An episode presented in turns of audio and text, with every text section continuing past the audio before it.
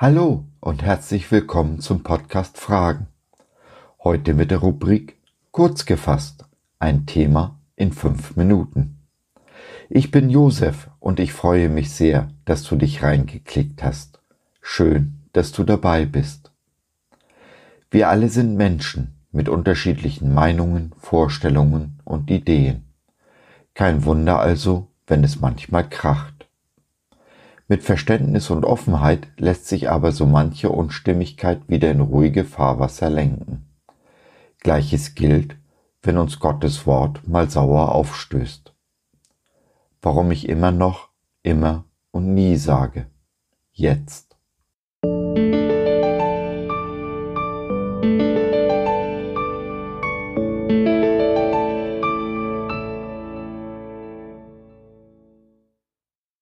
Tod und Leben stehen in der Gewalt der Zunge, und wer sie liebt, der wird ihre Frucht essen. Sprüche 18, 21. Die Psychologen geben uns den eindrücklichen Rat, in einem Streitgespräch die Wörter immer und nie unbedingt zu vermeiden, denn sie seien objektiv nicht wahr. Niemand würde etwas immer oder nie tun. Damit haben sie zweifelsfrei recht, doch es ist eine leere, hohle Erkenntnis, die am eigentlichen Kern des Problems vorbeigeht. Wenn ich in einem Streit die Worte immer oder nie gebrauche, bin ich mir sehr wohl bewusst, dass diese Worte objektiv nicht der Wahrheit entsprechen.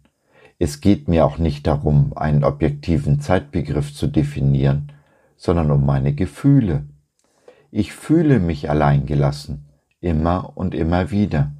Ich fühle mich nicht unterstützt, zu keinem Zeitpunkt. Und, Freunde, Tatsache ist, dass man über Gefühle nicht streiten kann. Sie sind da, ob sie nun objektiv wahr oder richtig sind, spielt dabei keine Rolle. Denn meine Gefühle sind real und damit nicht wegzudiskutieren. Fängst du nun an, mit deinem Partner über Worte zu streiten, ignorierst du die Gefühle, die sich hinter diesen Worten verbergen. So wirst du keinen Streit lösen, ganz im Gegenteil. Dein Gegenüber fühlt sich noch mehr unverstanden. Auch die Bibel können wir nicht lesen, wenn wir uns nicht von Bildern und Vorstellungen, die wir über einzelne Worte und Zusammenhänge haben, lösen und hinterfragen, was eigentlich gemeint ist. Welches Bild hatte Gott im Kopf, als er genau diese Worte in die Bibel aufnahm? Was ist der Kern von dem, was er uns eigentlich sagen möchte? Und glaub mir, Gott hat jedes einzelne Wort mit Bedacht gewählt. Unsere eigenen Vorstellungen stehen uns bei der Erkenntnis von Gottes Wort nur im Weg. Erst in dem Moment, wo wir anfangen, die Dinge mit Jesu Augen zu sehen, werden wir klar sehen und zur Erkenntnis der Wahrheit kommen. Viel zu viele Menschen pressen Jesus in ihr eigenes kleines Weltbild, passen das Bild Jesu ihren eigenen Vorstellungen an. So kann man aber weder mit der Bibel noch mit Jesus oder irgendeinem anderen Menschen umgehen.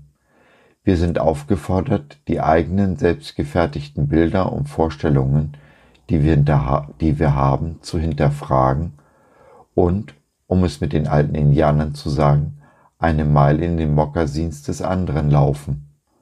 Oder, um es mit einem Filmtitel auszudrücken, in den Schuhen meiner Schwester. Jesus selbst spricht davon, mit unserem Gegenüber, ja sogar mit unserem Feind, die zweite Meile zu gehen. Erst wenn wir uns bemühen, verstehen zu wollen, was uns unser Gegenüber und damit auch die Bibel uns eigentlich sagen will, welches Bild er gebraucht und nicht von dem Bild in meinem Kopf auszugehen, dann erst wird wahre Kommunikation möglich. Kommunikation und Vertrauen sind aber der Grundstock einer jeden wahren, lebendigen Beziehung. Für diese Art von Beziehung gibt es einen Namen. Liebe. So lasst uns in dieser Liebe leben, die zwei Meilen in den Mokassins unseres Gegenübers laufen und damit zu versuchen, ihn zu verstehen. Und genauso werden wir dann diese Welt ein klein wenig besser hinterlassen, als wir sie vorgefunden haben. So, das war's für heute. Ich hoffe, du hattest Freude und konntest etwas mitnehmen.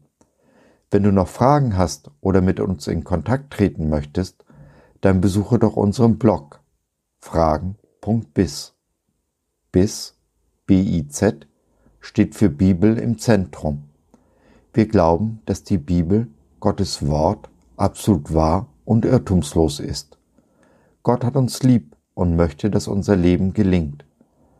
Dazu gibt er uns in seinem Wort Orientierung und Wegweisung für ein Leben in Fülle, genauso wie Jesus es in Johannes 10.10 10 versprochen hat. Was meinst du dazu? Lass von dir hören, wir würden uns sehr freuen. Bis dahin, dein Josef.